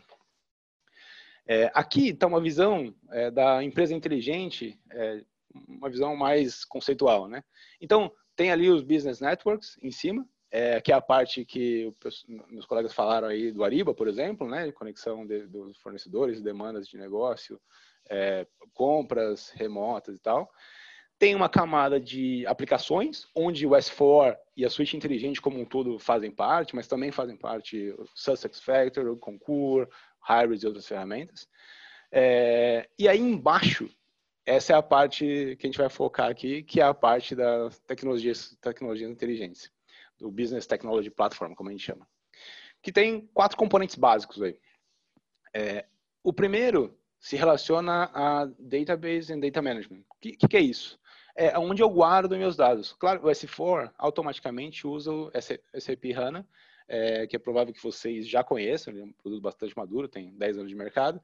É, se não, de novo, usem meus contatos e a gente pode seguir, e a Quintas também, com certeza. É, mas mais que um banco de dados, ela é uma plataforma de, de governança e, e, de tirar valor dos dados. Então, dentro do HANA, eu vou ter um motor de análise preditiva, eu vou ter um motor de processamento geoespacial, eu vou ter um motor de processamento de texto e, e assim por diante, que vai me permitir extrair informação valiosa do dado que eu tenho. E aí também, claro, toda a questão de gestão do dado. Então, ah, se eu preciso movimentar o dado, se eu vou construir uma aplicação orientada a dado, se eu vou cuidar da governança da qualidade dos meus dados mestres, por exemplo, está tudo nessa caixinha. A caixinha de Analytics é, pode estar dentro da suíte inteligente, como meus colegas mostraram, né? Tem lá o Embedded Analytics, então tem, tem Analytics que fazem parte já do, do, da, da suíte inteligente. Mas eu também tenho a capacidade, claro, de fazer relatórios de BI é, fora é, do contexto padrão e cross soluções. Então, uma, uma, um, um, relatório de, de, Analytics que comece no S4, mas termine lá no Salesforce, por exemplo, o processo ponta a ponta. Também tem aqui a parte de planejamento financeiro, né, orçamentário e tal, é, e de análise de, de profitability e custos. Aí eu tenho a questão do é, de desenvolvimento de aplicações e integração. É, como a gente viu lá atrás, né, é muito comum que as empresas não tenham uma solução única para fazer tudo, é, e essas integrações são muito importantes. Tanto em integrações transacionais, ponto a ponto, por APIs, é, por mensageria, é, quanto de carga, né? Então, tem um sistema, tem um Hadoop aqui que eu preciso carregar com dados que vem no sistema X. Bom, beleza, como é que eu faço essa carga full tal? Como é que eu espelho o dado? Como é que eu acesso o dado na fonte a partir de uma camada analítica? Então, tá nessa caixinha aí. E as tecnologias inteligentes, é, que a gente cobriu algumas aqui, então o pessoal de finanças falou ali de usar machine learning para fazer clearance de documentos, né? É, mas também podem ser a parte. Eu posso ter que desenvolver uma aplicação, é, por exemplo, uma aplicação de varejo, é, que eu desenvolva do zero uma, uma telinha ali no, no mobile para o meu vendedor, que para um cliente não identificado, respondendo ali perguntas básicas, ele possa, de alguma forma, fazer sentido é, a recomendação que ele vai dar para o cliente.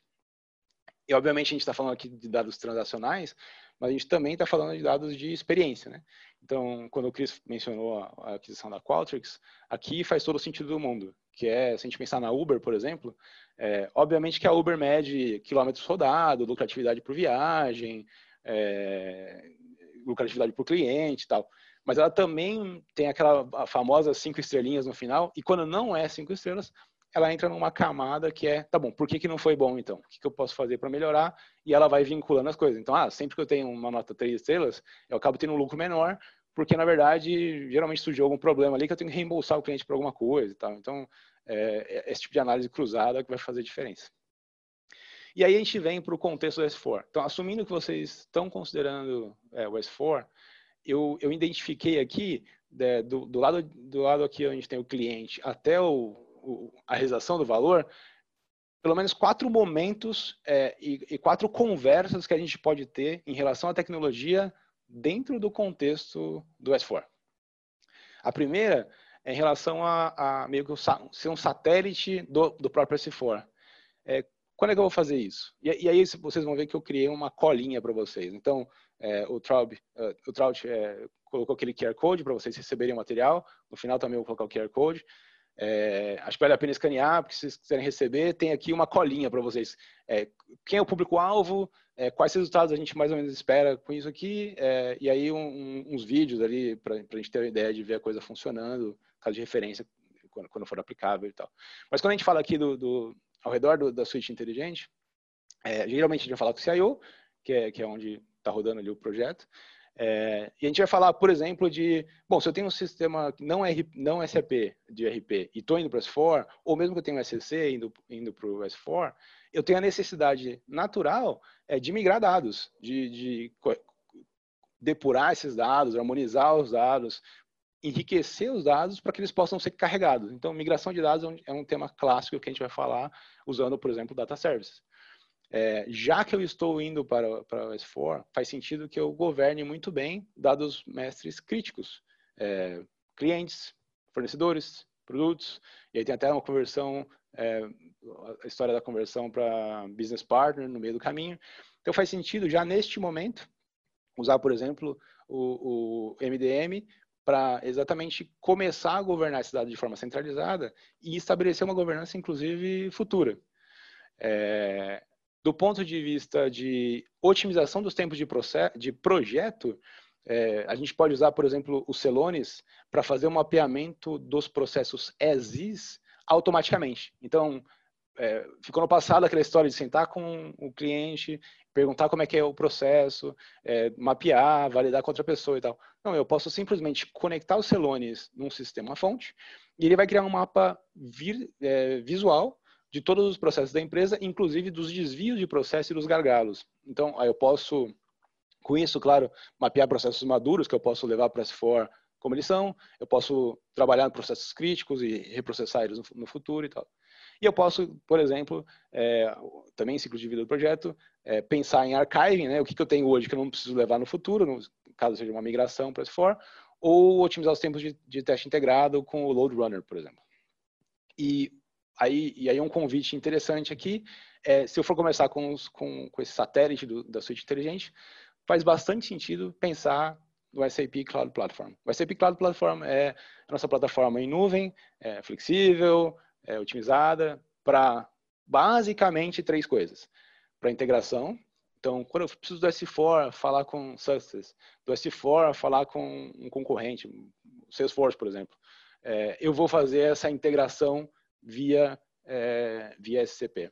Se eu preciso fazer uma extensão de funcionalidade, então, quero fazer um workflow de aprovação é, para onboard de novos funcionários, que começa no Success Factor, termina no, no RP e tem uma série de, de coisas personalizadas aqui, porque eu quero fazer validação de documento, quero fazer cheque na, na receita, enfim. É, essa extensão eu posso fazer dentro do SCP. E, claro, é um ecossistema aberto. Então, na prática, nossos parceiros estão publicando conteúdo pronto ali, tanto de APIs que podem ser consumidas, quanto de aplicações mesmo, de extensões de funcionalidade. É, o que é bacana aqui? Estou pensando no meu projeto de S4 para janeiro do ano que vem. Já dá para começar a usar o SCP hoje, com o seu sistema atual, e aí você começa a desenvolver, você ganha experiência, e quando você tiver o S4, você só reaponta as fontes. Então, é um jeito de evitar retrabalho, ganhar experiência e já começar a tirar os benefícios do, do, da suíte inteligente hoje. E aí eu vou deixar, de novo, como o material vai ser disponibilizado para vocês, eu vou deixar aqui uma colinha é, das capacidades de integração, então, vai ter de tudo. Por API, por conector, por, por eh, serverless, por, enfim, por, por RFC. Tem uma série de, de coisas já prontas, inclusive. É, também lá no site é, sapcloudplatform.com também tem lá uma série de, de, conectores prontos, vale a pena dar uma olhada. É, e para a camada de desenvolvimento, idem. Então, eu tenho uma camada super moderna, eu posso reaproveitar meu conhecimento de ABAP, para quem queira reaproveitar. Também eu tenho desenvolvimento ABAP lá, mas óbvio, eu tenho Java, tenho, eu tenho ferramentas mais modernas também, é, e mais abertas, para caso eu tenha um desenvolvedor em casa ali que conheça Java, posso começar com ele. Tem os SDKs para extensão, enfim, as conectividades aqui. Vou deixar, vou deixar a cola para vocês é, consultarem. É, quando a gente fala da S4, como, é, como é um core geralmente financeiro ali, e boa parte das, das, dos dados corporativos estão, representados ali no, no S4, é um bom momento de falar de dados de analytics. Como eu organizo e como eu é, põe, monto uma arquitetura que seja otimizada a, a, ligar dados com a estratégia da empresa, que é aquele desafio que a gente viu lá no começo. É, basicamente, o que a gente tem visto é que muitos dos nossos clientes é, ou algum, tentam começar a resolver o problema de dados pela tecnologia. Então, eles, eles começam um projeto de Big Data, eles começam, é, instalam um Hadoop, ou ativam um Hypercloud qualquer. É, e, a, e, a, própria HBR fala que, neste caso, a chance de sucesso é pequena. Geralmente, se a gente começar do ponto de vista de quais são os requerimentos e as dores, a coisa tende a fazer mais sentido.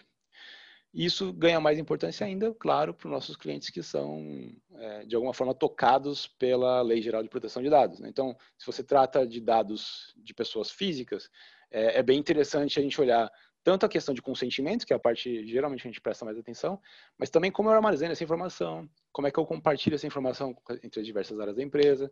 Será que eu estou é, permitindo que o usuário Chaves baixe as informações para Excel, façam uma série de regras e compartilhem entre si? É, se a gente está fazendo isso, claramente a gente está potencialmente se expondo. E aí, neste contexto de dados e analytics, é, um, um jeito bastante interessante de começar a, a abordagem é com o HANA Cloud, é, HANA Cloud Services. O HANA Cloud é basicamente o nosso HANA é, na nuvem. Então, vocês podem ver ali no meio que ele tem o motor de OLAP e LTP, ou seja, ele tem capacidades transacionais e analíticas. Ele tem, você pode interagir com ele com SQL. Ele, ele tem um motor de grafos, é, ou seja, para achar relações e correlações dentro dele. Tem um motor de geoespacial dentro dele, um motor de texto dentro dele. Então, assim, as capacidades que eu tenho no on-prem, eu tenho ali, com a vantagem de ser uma contratação é, de, de, as a service, né? Então eu tenho toda a camada de virtualização de dados, eu posso conectar com uma fonte é, local e, e, só expor o dado na nuvem.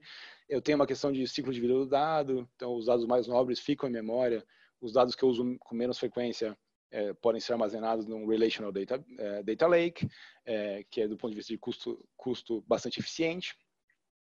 E ele também é a porta de entrada para o SAP Analytics Cloud, que é a nossa solução de, de analytics, tanto BI, planejamento e Argumented Analytics na nuvem, para o Data Warehouse Cloud, que é a nossa solução Data Warehouse, que pode se tornar facilmente um, um Data Mart para uma linha de negócio, é, e aí permitir Self-Service BI, então Self-Service Exploration e Manipulation. Me explico.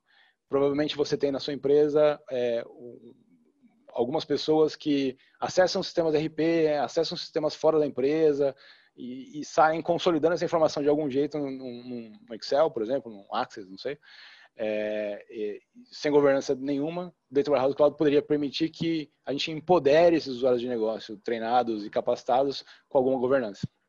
E o Data Intelligence para construir aplicações é, orientadas a dados. Então, é, Machine Learning vai estar ali, a gente pode nivelar essas capacidades é, mais de Advanced Analytics, de alguma forma. E ele está integrado com SCP. Então, se eu começar com SCP, eu tenho automaticamente os conectores disponíveis aqui, ele está ele tá dentro ali com Kubernetes e tudo mais. Terceiro momento, é, o CFO é um player importante, é, essa parte de Analytics é, é, um player, é uma coisa interessante.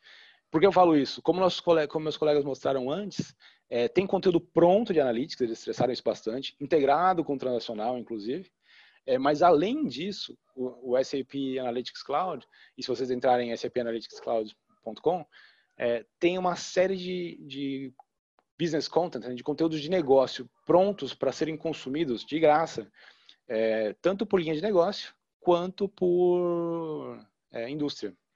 Então, e o bacana também é que nossos parceiros também conseguem colocar conteúdo pronto lá, então eles podem ser é, expandidos, né? E a gente está trabalhando sempre em modelos que fazem sentido.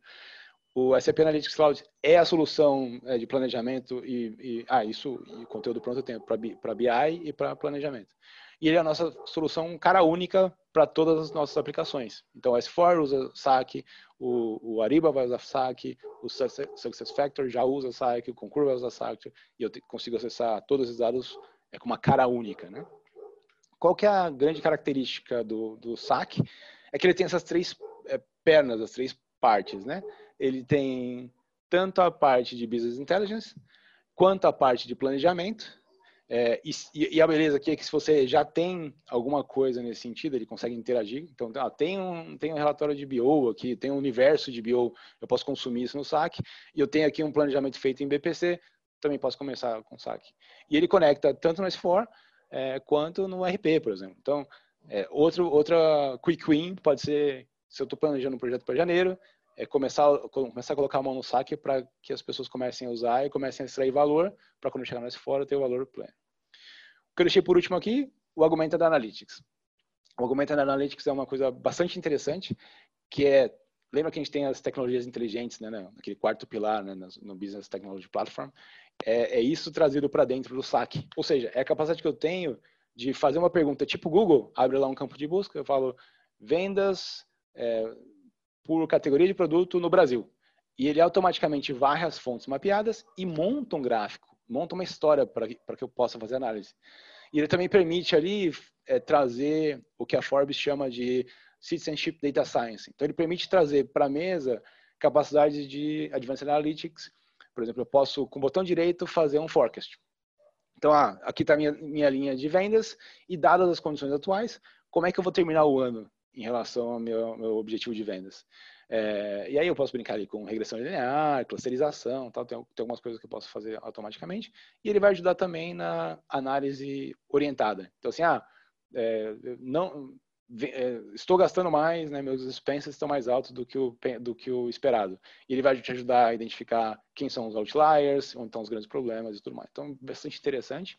E eu trouxe uma visão aqui também, que fica de cola para vocês depois, é, de capabilities, né, de competências em cada uma dessas áreas. Então, ah, em Business Intelligence eu vou ter aqui Discovery, em Augmented Analytics eu vou ter Conversational Analytics, é, em Enterprise Planning eu vou ter alocações e simulações, por exemplo. E o que eu queria mostrar é, claro, eu tenho, eu tenho os serviços mais de base ali embaixo, né, de modelagem, óbvio, tem que fazer um modelo, modelo analítico, tem que conectar, tem que agendar algumas coisas.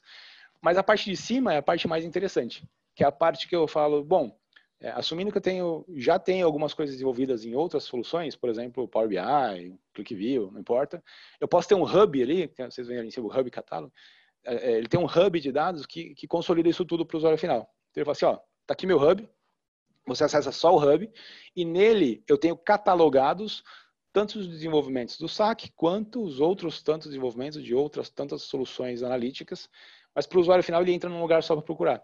Tanto o que ele já tem acesso, quanto o que ele não tem, e obviamente não vai conseguir acessar, não vai conseguir entrar, mas vai, vai trazer para ele na tela, vai ser apresentado. Então, ele entra no Hub e fala assim, ah, eu queria um relatório de vendas versus meta. É, ele vai mostrar lá o relatório. Se ele não tiver acesso, vai ter o metadado escrevendo é, para que serve o relatório, quais são os KPIs, e aí você pode solicitar a partir daí já acesso, e isso vai estar integrado com seu, sua solução de GRC, por exemplo, que vai permitir o fluxo de aprovação e assignação de role para esse usuário. E de novo, aqui, aqui é uma visão só de que, bom, a gente tem tudo que eu falei de saque agora, né, parte direita da tela aí, mas também tem a versão on-prem, que é o Business Object, é, que, já está em uso há muito tempo, alguns clientes, vários clientes já têm já. É, as coisas convivem e, e, elas podem se reutilizar. Então, dentro do saque, eu, eu continuo tendo o Analysis for Office, por exemplo, é, consigo consumir os, os, os, universos que foram construídos no BO. Então, se eu tenho, se eu tenho uma estratégia on-prem, por algum motivo, é, é, eu também consigo usar ali esses recursos. Né? E aí o último, último desses momentos que, que acho que vale a pena conversar é, são as inovações inteligentes. É, e aí até coloco ali quem é o interlocutor, é, essa é uma incógnita. Né? A gente tem que achar dentro da empresa quem é, está disposto a investir em inovação e trazer valor para o negócio com base em inovação. É, por exemplo, o diretor de marketing, que pode estar tá querendo entender melhor os clientes, fazer ofertas personalizadas, é, pode ser o, o, o diretor de, de, procurement, que está querendo usar machine learning para encontrar possíveis fraudes. Enfim, a gente tem que achar quem é o público-alvo ali, é, fora o que já tem, já tem de embedded né, na, na, solução. E um jeito fácil de começar, né, fica aqui meu, meu quick win aqui, são os RPAs, que estão dentro do SCP, então também não preciso esperar o S4 para começar, eu posso começar antes. O RPA, acho que a maioria já sabe, mas vale, vale uma explicação rápida, é basicamente uma macro, né? Então ele vai, eu, eu vou lá, mostro para ele os, os passos que eu faço para fazer uma determinada, determinada atividade, é, crio ali as variáveis, onde ele busca as variáveis e tal, e ele, ele cria uma mímica desse processo, né? Então ele, ele repete o processo, é uma macro. É, a SAP introduz o IRPA, né? Que é o inteligente. Por que, que ele é inteligente? Porque ele basicamente, além dessas capacidades de, de macro, ele também se integra a chatbots, a, a aplicações de conversação, é, e ele usa machine learning tanto para melhorar o resultado de saída, quanto para extrapolar regras que complexas, que não são tão facilmente é, definíveis ali num if then else, né, ou num, num case da vida. É, então, por exemplo, eu posso usar esse RP, eu posso começar o RP assim, estou é, atendendo um call center, é, o cliente liga para o call center e pede informação de status de, de boleto dele. E o atendente tem que entrar em dois sistemas, fazer uma série de, de, de, de cálculos ali e aí prover essa informação. O que eu posso fazer com o IRPA é, é integrar isso no chat do meu site, não preciso nem do atendente. Uh, e aí esse RP vai fazer essa, essa colagem de informações e apresentar o resultado. É, eu trouxe aqui alguns típicos casos de uso, é, onde eu uso IRPA, que é exatamente é, nessas tarefas repetitivas que podem ser extrapoladas. É, e aí, Traud vai ficar orgulhoso, eu tenho 25 minutos cravados. É, perguntas, se não der tempo de responder agora, por favor, deixem no site, é, deixem no chat, no Q&A, e a gente vai responder. É, meus contatos e aqui então aqui está o, o QR Code é, no meio aí, o grandão, para vocês escanearem, para receberem o material, para receberem o contato da, da, da Quintas. É, e aí embaixo, no cantinho, tá, estão os meus dados, se vocês tiverem interesse de algum ponto específico que vocês queiram conversar comigo. É Muito bem, Edu. Orgulhoso sim, cara. Cravado, mandou super bem. Obrigado pela apresentação, material muito bom. Tiago, que pediu aí no chat é, o QR Code, quem pediu o QR Code, o pessoal pedindo já está aí. Eu vou, a gente vai já encerrar. Tem tempo para duas perguntinhas aqui, é, Edu. É, bem, bem simples, acho que você pode esclarecer para o pessoal, já que você falou de SCP, tem um pessoal perguntando se integração do, SP, do, do S4HANA com SCP é nativa. Sim, sim, sim. Ok. É, e aí, aí vai ter vários tipos de integração, né? Eu posso fazer por BET, eu posso fazer por API, aí, aí vai, cada caso a gente vai derivar uma forma, mas a integração é nativa. Ótimo. E também o pessoal está perguntando aqui se o SAP Analytics Cloud, o SAC, precisa de processos de carga, como no BW, onde os dados eram carregados do ECC para o BW à noite, ou se isso é mais dinâmico hoje em dia? Bom ponto. E, aí, como bom consultor, eu vou responder, depende. é, então, assim, é possível acessar os dados direto na fonte. Se eu, estiver usando o S4HANA, a nossa recomendação, sempre que possível, é criar ponte direto para o S4. Como o S4 tem capacidade transacional e analítica, eu não preciso replicar o dado, eu vejo ele live, é, já em tempo real e tal, então é, é melhor dos mundos. É, mas eu posso ter sim algum cenário é, onde essa conexão é, nativa, né, principalmente com, com, ferramentas terceiras, não seja possível, e aí eu tenho que importar o dado. E pode ser possível, pode ser uma, uma chance. Na verdade, só tenho a agradecer, é sempre uma honra para nós estar com a SAP num, em um evento, em uma ação conjunta. É, lembro todo mundo, acho que a gente já falou várias vezes sobre isso, mas fica aqui o QR Code, é importante vocês escanearem para terem acesso ao material, terem acesso aos nossos contatos. Deixo meu e-mail também à disposição para quem precisar de mais informação. E obrigada por essa manhã cheia de conteúdo, repleta de inovação, de recursos é, inovadores aqui no Zoom.